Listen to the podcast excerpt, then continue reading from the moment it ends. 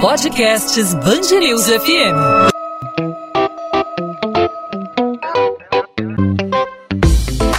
Dois às 20, com Maurício Bastos e Luana Bernardes.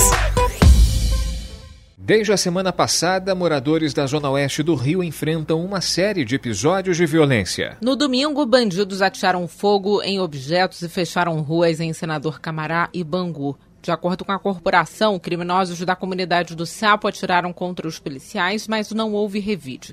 Ninguém ficou ferido. Outro grupo também usou um ônibus para interditar a estrada do Coafá, também em Bangu. Bandidos atiraram fogo em objetos. A linha férrea da Supervia, concessionária que administra os trens do Rio, também foi interditada. Homens armados colocaram barricadas no trecho de Senador Camará. Três estações ficaram fechadas durante boa parte da tarde desse domingo: Senador Camará, Augusto Vasconcelos e Santíssimo. Na semana passada, pelo menos três pessoas foram mortas e sete vans foram incendiadas em Campo Grande e Santa Cruz numa disputa entre milicianos. Para falar sobre os episódios de violência e o avanço da milícia no Rio, a gente conversa aqui no podcast 2 às 20 da Band News FM com o ex-comandante da Polícia Militar do Rio de Janeiro, Coronel Ubiratã Ângelo. Coronel, obrigado por aceitar nosso convite. Seja muito bem-vindo aqui à Band News FM. É um prazer estar falando com vocês aí, meus amigos da Band News FM. É um prazer. Como é que a gente pode avaliar a situação hoje da Zona Oeste do Rio de Janeiro?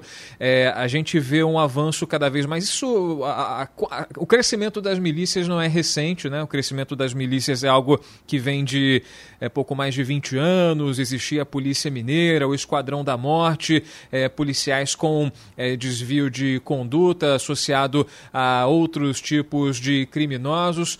É, como é que a gente avalia esse avanço cada vez mais é, cada vez mais forte da milícia, essa disputa por territórios, inclusive a, a milícia tem, tem, tem disputa interna é, entre si, enfim, disputa de miliciano com miliciano. Como é que o senhor avalia essa situação nesse momento? Como chegou a esse ponto? Bem, é, existem algumas coisas que são extremamente importantes para a gente analisar nesse crescimento da milícia, né? O primeiro ponto, o ponto fundamental que baliza o crescimento da milícia, é, é justamente o abandono, o abandono do território, a disputa territorial. A primeira disputa territorial, é, na verdade, primeiro, a milícia, o que, que ela faz? Ela tem uma lógica muito similar à do tráfico. Qual é a, a lógica similar à do tráfico? Ocupação dos espaços territoriais abandonados pelo poder público. Quando eu falo abandonado, não estou falando de terreno baldio.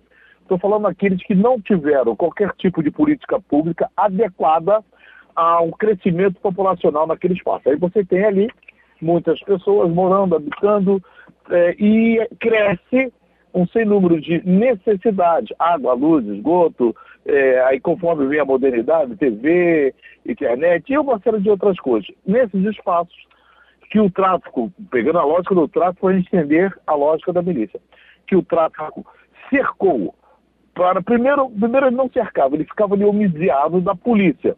Até que eles começaram a ter um outro grupo de inimigos que era a facção paralela a ela, né? Uma facção, é, digamos assim, concorrente no mercado de venda de, de drogas e, e afins. Então, eles começaram a cercar os seus espaços e colocar os seus guardiães, que são as contenções, etc. Bom, depois o tráfico passou a ter um outro grupo concorrente que, com, com a ideia de é, dar segurança ou toda, existe uma série de lenda urbana com relação ao comportamento, ao crescimento da milícia. Mas o que é fundamental? Ela está ali no espaço onde o poder público não tem uma grande atuação. Veja só, quando a gente pensa em milícia, na cidade do Rio de Janeiro, o primeiro lugar que você pensa é Zona Oeste. E não é, não é pequena Zona Oeste, é toda Zona Oeste. Você pensa, é só você ver o seguinte, é, a, a falta de uma adequada política de transporte público fez com que as milícias dominassem o transporte público, através das combis, das vans, e hoje, é, é, é, que disputaram com a linha de, de, ônibus, hoje a linha de ônibus é secundário. O transporte fundamental na Zona Oeste, basta você ir à Zona Oeste, na, que, na questão urbana, que são as vans. Além disso, os outros serviços. Eles cresceram, cresceram, disputaram espaço com o tráfico e descobriram tráfico e milícia, que eles têm públicos comuns para mercados diferenciados. Enquanto o tráfico isola o local para armazenar drogas, armas e os seus embeliantes, a milícia isola o local para oferecer ao habitante ali, que era a segurança, água, luz, telefone, internet. E aí ambos fazem toda a gestão de uma economia disruptiva que tem ali dentro, que só o comércio, que era, deveria ser legal, mas está irregular dentro desses espaços, sob a égide de quem? Do tráfico, nos territórios dominados pelo tráfico, ou pela milícia, nos espaços dominados pela milícia. Na Zona Oeste, onde há, onde há tráfico, mas a milícia se espalhou pela característica mais plana da Zona Oeste, né, uma, uma característica diferenciada, urbanizada, então havia uma negociação com um cidadão de bem que não é usuário de droga, é ou não, mas a questão da milícia não era droga, eles cresceram tanto na necessidade que eles agora têm um outro grupo rival. Aconteceu com a milícia recentemente, recentemente já há alguns anos, já há alguns três ou quatro anos, um racha que aconteceu no tráfico há muito mais tempo. Então hoje você tem facções de milícia, com domínio de espaço. Né? Quando você começou a falar, você falou que era de policiais e tal, lá no início, aquela fase bucólica da milícia. Depois veio uma, uma, uma terceirização do serviço operacional e hoje você tem na milícia, no comando das milícias, pessoas que sequer foram policiais, mas que têm uma interferência política muito forte nesse espaço territorial. Como a gente pode avaliar a situação hoje da Zona Oeste após a morte do ECO? Né? A gente tem aí uma disputa entre milicianos que preocupa as autoridades? Tá. Tem duas lendas urbanas aí que me recuso a concordar com elas. Primeiro que o miliciano A, B ou C é o mais famoso, é o mais perigoso, é o mais procurado, que nada. Né? Ele era o que estava na moda, era o nome da moda. Claro, com um poder muito grande e com é, que sabia-se que com racha haveria em qualquer, a qualquer momento, é, principalmente com a ex, ah, um, uma dissolução, um racha maior ainda entre dois herdeiros das, das suas atividades. Aí sim vem a grande periculosidade. E isso está preocupando as autoridades, é a segunda lenda urbana que eu me recuso a acreditar. Porque deveria estar preocupando não o racha, e sim a existência de, que já está há bastante tempo, coisa que já foi apontada. Né? Então, essa existência de um, de um serviço é, que explora o espaço territorial, que deveria ser da soberania do Estado, do poder do Estado, e domina, onde o Estado não, não arrecada o fisco, não arrecada os tributos, porque a milícia que arrecada, onde o Estado não oferece o seu serviço diretamente, ele, é, ele não é nem terceirizado, como é o caso das OS, das terceirizadas, das concessionárias, mas ele é tomado pela milícia e revendido à luz da cara do poder público né, e botando o cidadão à sua mercê, não vai ser o Racha que vai preocupar agora, já devia estar preocupando há muito tempo. Então a tendência é ou o Estado assume a Zona Oeste, quando eu falo Estado, eu não estou falando Estado mesmo, eu falo poder público.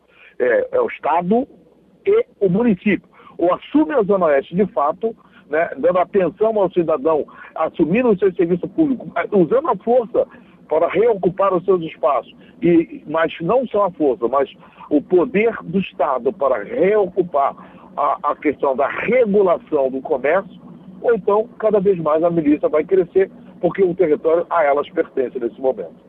O TJ disse que já planeja aí criar uma vara especializada em milícia. Acha que essa vai ser uma realidade do Rio de Janeiro nos próximos meses, nos próximos anos? Como controlar aí o avanço de grupos paramilitares? A vara especializada, eu bato palma, acho excelente, mas só vai, a vara, só vai ser submetido à função jurisdicional do Estado aquele que for preso, aquele que for processado, aquele que for é, é, indiciado, aquele que for é, receber a notícia crime. Se não chegar, o Poder Judiciário nada pode fazer. Primeiro tem que chegar às suas mãos pelo caminho, porque a inércia do Poder Judiciário é uma característica funcional. Precisa que as outras atividades entrem. Claro, não é porque é, não está funcionando tudo que o judiciário vai ficar parado. A vara especializada em milícia tem uma outra questão fundamental, que é uma mensagem de uma percepção diferenciada agora para os crimes de milícia. Até porque é, nós passamos um bom tempo onde a gente não conseguia encaixar milícia como crime. Né? Aí vai estar a informação do Código Lombardo e uma série de outras coisas. Então, não só a vara diferenciada, mas a legislação tem que estar bastante adequada à questão da milícia e vai se adequando, está se adequando. a questão dessa novidade, é, desse poderio todo. Aí, ou a gente entra pela legislação penal que abrange a segurança pública, mas se entrar pela tributária, pela questão fiscal, assim como aconteceu no período da, da lei seca nos Estados Unidos, as grandes, as grandes facções da máfia, elas perderam a, pelo seu calcanhar de Aquiles, que era justamente a questão fiscal. Né? Então, é bater na questão fiscal, é o primeiro ponto, é bater nessa produção. Tem muita gente com enriquecimento ilícito na cara do poder público, né? se envolvendo com pessoas é, com projeção social, policiais postando nas fotos com esses milicianos, e o poder público nada faz. Né? Então, não é só o judiciário, outras agências públicas também têm que entrar nessa questão do enfrentamento à milícia. O Birata Ângelo, ex-comandante da Polícia Militar no estado do Rio de Janeiro, especialista em segurança pública, falando com a gente, analisando aí o avanço das milícias no Rio de Janeiro, a disputa por territórios cada vez mais violenta e na zona oeste do Rio de Janeiro nos últimos dias a gente tem visto essa disputa é, cada vez mais bélica, cada vez mais violenta na cidade do Rio de Janeiro. Coronel Birata Ângelo, obrigado mais uma vez pela sua participação, pelas explicações, pela aula aqui para os ouvintes da Band News FM. Até uma próxima oportunidade. Obrigado pela oportunidade, é um prazer estar com vocês aí, com esse pessoal da Band News, que o pessoal está sempre atento ao que está acontecendo aí na, com a nossa sociedade fluminense. Um abraço. 2 às 20, com Maurício Bastos e Luana Bernardes.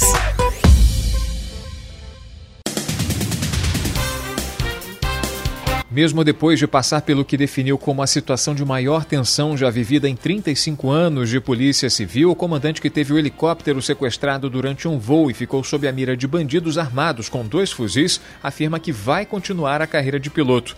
Nesse domingo, Adonis Lopes de Oliveira foi acionado para buscar um casal em um hotel em Angra dos Reis, na Costa Verde Fluminense. No local, o piloto percebeu que os passageiros eram dois homens vestidos com casacos pretos. O voo teria como destino um heliponto da zona sul do Rio, mas durante a viagem, viagem, os bandidos anunciaram o sequestro e ordenaram que Adonis seguisse para o complexo penitenciário de Jericinó, na zona oeste do Rio. Sob a mira de dois fuzis, o policial civil que estava desarmado e sem identificação policial conduziu a aeronave até o batalhão da Polícia Militar da região. Segundo o comandante, os bandidos o imobilizaram e empurraram a alavanca de controle do helicóptero para que ela não pousasse no local. Ali, o policial disse que pensou que seria morto pelos criminosos. Em seguida, os bandidos desistiram do plano e o obrigaram a seguir para Niterói, na região metropolitana. Lá, os bandidos pediram que o piloto fizesse o pouso em uma estrutura no alto da comunidade do Caramujo, uma das mais perigosas da região, e conseguiram fugir. A vacinação de adolescentes é retomada na próxima quarta-feira no Rio. Meninas de 13 anos são vacinadas na quarta e na quinta, e os meninos da mesma idade são imunizados na sexta. No sábado deve ser realizada a repescagem por idade, segundo o secretário municipal de saúde. Nesta segunda-feira, Daniel Sorans voltou a afirmar que não há por que discutir a suspensão da imunização de adolescentes, recomendação feita pelo Ministério da Saúde na semana passada, após a morte de uma adolescente de 16 anos que foi vacinada. Sorans destacou que já ficou comprovado que a provável causa do óbito foi uma doença autoimune. Também nesta segunda-feira, a Prefeitura anunciou a antecipação da segunda dose da vacina da Pfizer contra a Covid-19 para pessoas com 50 anos ou mais no município do Rio. A medida começa a valer nesta terça-feira. Com isso, será reduzido para 21 dias ou mais o intervalo entre as duas doses. No comunicado, o prefeito Eduardo Paes diz que o município do Rio ainda tem cerca de 23 mil pessoas acima de 50 anos que não tomaram a segunda dose da vacina da Pfizer. Até outubro, as 46 estações do BRT que estavam estavam fechadas antes da intervenção devem ser reabertas. A informação é da interventora Cláudia Cecim. Desde março, 11 foram reabertas. Segundo Cecim, mais duas estações estão prontas para reabertura na Avenida Cesário de Melo, que liga Santa Cruz a Campo Grande. A data da volta da operação não foi divulgada. A interventora afirma ainda que enfrentou problemas de entrega de materiais por causa da pandemia de Covid-19, mas que pretende ainda trocar os sistemas de vedação de pelo menos 36 estações nos próximos seis meses. 2 às 20. Podcast 2 às 20 vai ficando por aqui e finalmente com a volta dele, Maurício Bastos. Seja bem-vindo ao podcast 2 às 20, seja bem-vindo à programação da Band News FM. Como foram as férias, Maurício? É, Luana, eu sempre brinco com o pessoal que entra de férias, né? Dois meses fora, três meses fora. Comigo foram quase dois meses, né? Juntando férias, juntando aí uma licença médica em função da Covid-19 também. Tudo correu bem, sintomas é, bem leves por conta especialmente da vacina, né? Eu já tinha tomado a primeira dose antes é, de ter aí os, os sintomas da Covid-19 apenas aquela febre, aquela febre de leve, tudo mais, aquela dor no corpo, mas consegui passar sem nenhuma outra complicação. E aí também algumas folgas acumuladas, totalizando quase dois meses. Estou de volta, feliz da vida de estar aí de volta ao convívio dos nossos colegas aqui na redação da Band News FM. Claro, de volta ao convívio com os nossos ouvintes, né? Que sempre nos prestigiam, sempre colaboram com a gente e a gente agradece sempre aí a participação nossos ouvintes, nossa principal razão de existir. Então vamos juntos aí para mais uma temporada aqui na Band News FM, sempre agradecendo aí a participação de todos e vamos juntos, né, Luana? A gente falando aí sobre o avanço das milícias, um noticiário muito intenso nesse, nesse período em que estive fora, acompanhando sempre de longe né, os acontecimentos, mas sempre muito bem informado, porque estava sintonizado aí na Band News FM. Bom, a gente volta nesta terça-feira com mais um episódio para você, ouvinte da Band News FM. Até lá, você pode entrar em contato através das nossas redes sociais. No meu caso, o Instagram, Bernardes Luana, Luana com dois N's, onde eu também falo sobre a coluna de literatura da Band News FM do Rio de Janeiro e no seu caso, Maurício? Bom, comigo você fala no arroba Maurício Bastos Rádio no Instagram. Estou esperando o seu contato. Pode mandar sua direct, não só para mim e para Luana, mas também para as redes da Band News FM. Não só no Instagram, mas também no Twitter, no Facebook. É muito fácil de achar os perfis da Band News FM nas redes sociais. É só jogar lá na busca Band News FM Rio. A gente volta nessa terça e, claro, você é o nosso convidado. Você está com o encontro marcado aqui com a gente. Terça-feira, mais um podcast 2 às 20 com os principais destaques do Rio de Janeiro, aqui em formato podcast. Tchau, tchau, gente.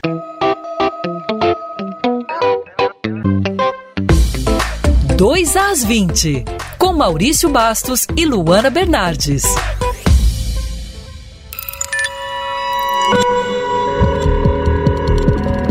Podcasts Bangerils FM.